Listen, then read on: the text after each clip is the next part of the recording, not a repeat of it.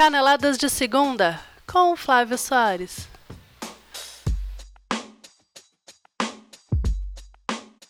Mais sorte do que juízo, o Corinthians segue líder do Campeonato Brasileiro e, faltando 12 rodadas para o final do torneio, esbanja 8 pontos de vantagem para o Santos, que se consolidou na vice-liderança depois de derrubar o Palmeiras no Allianz Parque Aquático. Fechando o G4, o Grêmio conseguiu, no finalzinho do jogo, superar o Fluminense em Porto Alegre e segue na terceira posição. Eu sou Flávio Soares e essas são as minhas caneladas de segunda para o Ganhador.com.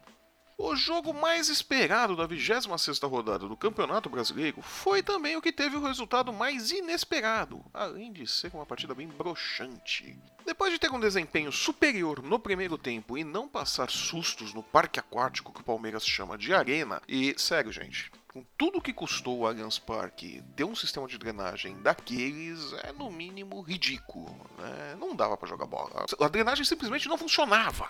É, que lá parecia um charco, uma coisa horrorosa. Mas enfim, o Santos, que foi melhor no primeiro tempo, passou algum aperto na segunda etapa. Curiosamente, quando a chuva deu uma diminuída. E no momento em que era acuado pelos donos da casa, Guerra numa saída de bola errada, não conseguiu fazer a falta em Giamota, que dominou, passou para Bruno Henrique, que teve calma para com precisão para Ricardo Oliveira, de cabeça, colocar o peixe na frente. A partir daí foi aquele desespero de sempre, né? O bom e velho Cucabol, né? Bola cruzada na área desesperadamente, né? E faltando coisa de 15 minutos pro final do jogo, o Cuca tirou o William e colocou o Borra. É, o Borra, aquele mesmo lá que o Cuca não bota a menor fé, mas que ele acha que mesmo desmoralizado como jogador tá no clube, clube, ele vai entrar nos minutos finais e definir a partida a favor do Palmeiras. É uma tremenda estratégia, vai dar super certo. Claro que não funcionou. E o Palmeiras, embora tenha criado algumas chances, mais uma vez não jogou como time campeão que poderia ser e amargou mais uma derrota. Deu adeus às chances de brigar pelo título, ainda mais porque o Corinthians, que não jogou bem de novo e mesmo assim somou mais um ponto, segue na liderança, abrindo alguma vantagem do quarto colocado,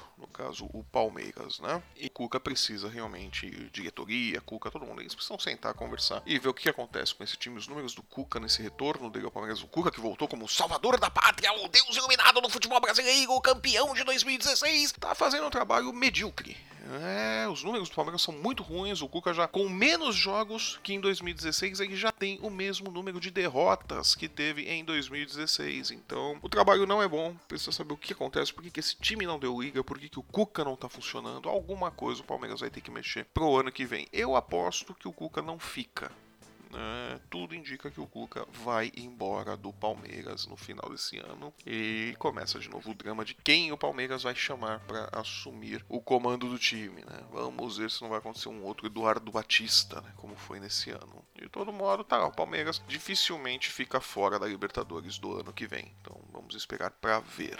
E embora não tenha sido brilhante, o Santos voltou para a Vila Belmiro como o principal perdedor do Corinthians na reta final do Brasileirão, vice-líder apenas 8 pontos atrás do líder. O Corinthians, que foi até o Mineirão encarar o Cruzeiro, campeão da Copa do Brasil na última quarta-feira e que mais uma vez não jogou bem. Tudo isso porque o Cruzeiro do Mano Menezes, inteligentemente, fez o que times menos qualificados, é, eu tô falando com vocês mesmos, Vitória e Atlético Goianiense, já fizeram neste retorno deixaram para o Alvinegro a posse de bola e jogaram no erro do líder do campeonato. Claro que deu certo. E num rápido contra-ataque, daqueles que o Timão aplicava no primeiro turno, lembram? Saiu o gol do Cruzeiro, né, num cabeceio do Rafinha.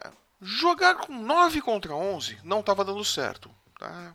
Me desculpe, o Casinho e o Jadson não foram pro jogo, né? Eles pareciam duas cadeiras de palha ali no Mineirão, né? Não tava dando, né? Por conta disso, muito provavelmente, o Fábio Carilli achou melhor tentar equilibrar o jogo, né? Jogar ali num 10 contra 11, né? E tirou o Jadson e colocou o Marquinhos Gabriel pra tentar equilibrar um pouquinho, né? Continuava jogando com um a menos, né? Porque tinha um Casinho ali no comando do ataque, mas tá, ficava menos desequilibrada a coisa, né? O Corinthians melhorou, claro, mas não o suficiente. Falhando demais nas finalizações, o Timão não era perigoso. Ainda teve um gol mal anulado no lado do Balbuena também, né? Meio que agora pelo menos o pessoal para de falar do gol do Vasco, né? Ah, estamos kits, né? O Corinthians pode falar, ah, estamos kits, né? O João marcou aqui, ah, mas também não deram aqui o do Balbuena, então tá 0 a 0 acabou o problema, né? Na verdade é que o Corinthians exercia um falso perigo ali na área do Cruzeiro, mas nada que realmente pudesse assustar ou que fizesse o Cruzeiro ter grandes preocupações defensivas. Até que o jovem e muito bom o zagueiro Murilo do Cruzeiro, teve a infelicidade de colocar a mão na bola na grande área. Pênalti indiscutível, cobrado com perfeição por Cleison, outro que é exemplo de Marquinhos Gabriel, vem pedindo passagem no time do Corinthians.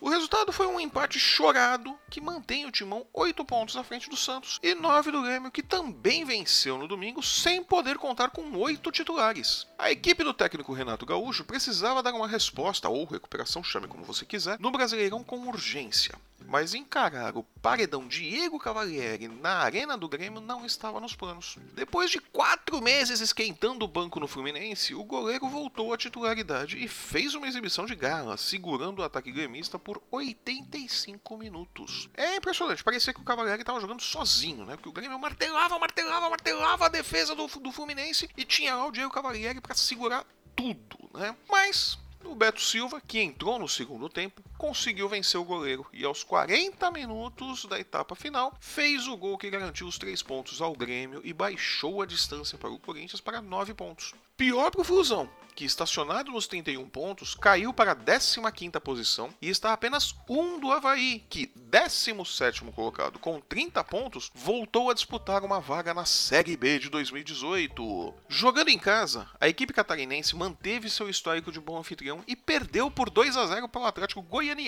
que com 25 pontos continua arrastando as correntes do rebaixamento. Melhor para o São Paulo, que recebeu o esporte no Morumbi e jogando mal como nos jogos anteriores, conseguiu a vitória com um gol chorado contra um concorrente direto na luta contra o rebaixamento. Enfrentando o pior time do segundo turno, o Sport marcou apenas um gol e ainda não venceu no retorno no Brasileirão. O tricolor do Morumbi passou sufoco mais uma vez e viu o goleiro Sidão garantir os três pontos nos acréscimos com duas defesas muito difíceis. O resultado tira o São Paulo do Z4, mas não tira o Z4 do São Paulo não, que a torcida não se anime. Embora tenha vencido, o gol do São Paulo saiu mais num erro da zaga do esporte do que numa jogada criada pelo ataque são paulino. Tá, o zagueiro do esporte foi tirar a bola da área, deu azar, chutou pro lado errado, ela bateu no peito de um outro defensor do esporte e caiu no pé do garoto Marcos Guilherme, que finalizou sem chance pro Magrão, mas fora isso, o São Paulo não fez mais nada né? É, o time segue jogando futebol de rebaixado e vencer um concorrente direto é o mínimo que os comandados do Dorival Júnior podem fazer para evitar a queda. Tá? Se não ganhar dos concorrentes diretos, vai ganhar de quem? Vencer o Corinthians, vencer o Palmeiras, não adianta. Né? Não adianta o São Paulo tomar ponto de, de time que tá lá no G4, no G6. O São Paulo tem que tomar ponto dos times que estão lutando ali para não cair. É o único jeito de escapar, não tem outro jeito de escapar do rebaixamento. Já o esporte torce hoje, segunda-feira, por uma vitória do Flamengo para cima da Ponte Preta. Se a Macaca vencer, o Leão entra no Z4 e, na minha opinião, se entrar, não sai mais. Ah, se entrar no Z4, esquece, não vai sair não. O Professor vai, vai disputar a Série B. Assim como o Curitiba, que empatou com o Bahia e parece ter dado entrada no visto de trabalho para a Série B. E se duvidar, ainda herda a lanterna do Atlético Goianiense, porque do jeito que o Curitiba tá jogando, nossa senhora, né? Tá, tá dando dó. Quem, assim como São Paulo, se recuperou, mas é muito cedo para soltar rojões, foi o Atlético Mineiro, sob o comando da grife Oswaldo de Oliveira, o homem, o mito que treinou todos os grandes do Rio, de São Paulo e agora de Minas Gerais. Aê! Com dois gols de Robinho, também achei que tinha alguma coisa errada quando eu vi isso daí, mas não, foi o Robinho mesmo, tá, gente? É ele mesmo, é aquele Robinho. Isso, foi, é ele mesmo. O Galo atropelou seu primo, o Atlético Paranaense, e chegou aos 34 pontos, 4 acima do Z4. Oh, Olha aí que coisa boa, so. Respira, mas ainda faltam 12 rodadas e muita coisa pode acontecer. Como pode acontecer para Vasco e Chapecoense, que fizeram um jogo onde nada aconteceu e que não ajudou nenhum dos dois. O empate em 1 a 1 em São Januário mantém os times perigosamente perto do Z4, que promete uma briga boa nas últimas rodadas. Tem bastante gente disputando o visto de trabalho ali na Série B, né? Tem Vasco, Chapecoense, São Paulo. Tá, a briga vai ser feia. E quem parece estar finalmente deixando isso tudo para trás é o Vitória, que mantém a boa fase sob o comando de Wagner Mancini. É, que burrada, hein, Chapecoense? Hum, não queria falar nada não, hein? De virada, no Engenhão, o Vitória bateu o Botafogo por 3 a 2, chegou ao quinto triunfo seguido como visitante, é o mais indigesto do retorno e agora respira um pouco aliviado na 11 posição da tabela. Méritos de Mancini, que pegou um time em frangalhos e vem conseguindo resultados surpreendentes em pouquíssimo tempo. O Botafogo jogou bem, mas deixou escapar mais uma chance de se aproximar do G4 e pode ser posto para fora do G6 caso o Flamengo vença a Ponte Preta hoje à noite. Hoje, segunda-feira, vale sempre lembrar. E os resultados da 26ª rodada do Campeonato Brasileiro foram os seguintes. No sábado, Vasco 1, Chapecoense 1, Bahia 1, Coritiba 1, Palmeiras 0, Santos 1. No domingo, Botafogo 2, Vitória 3, São Paulo 1, Esporte 0, Cruzeiro 1, Corinthians 1, Grêmio 1, Fluminense 0, Havaí 0, Atlético Goianiense 2, Atlético Paranaense 0, Atlético Mineiro 2. E hoje, às 8 horas da noite, segunda-feira, dia 2, a Ponte Preta recebe o Flamengo no Moisés Lucarelli, fechando a rodada do Campeonato Brasileiro. Campeonato Brasileiro que faz uma pausa por conta dos jogos das eliminatórias e volta somente no próximo dia 11. Eu, em compensação, volto na próxima quinta-feira comentando o que quer que o pauteiro tenha tirado de seu saquinho de maldades nessa semana, onde só me resta torcer contra a Argentina nas eliminatórias sul-americanas. Eu fico por aqui.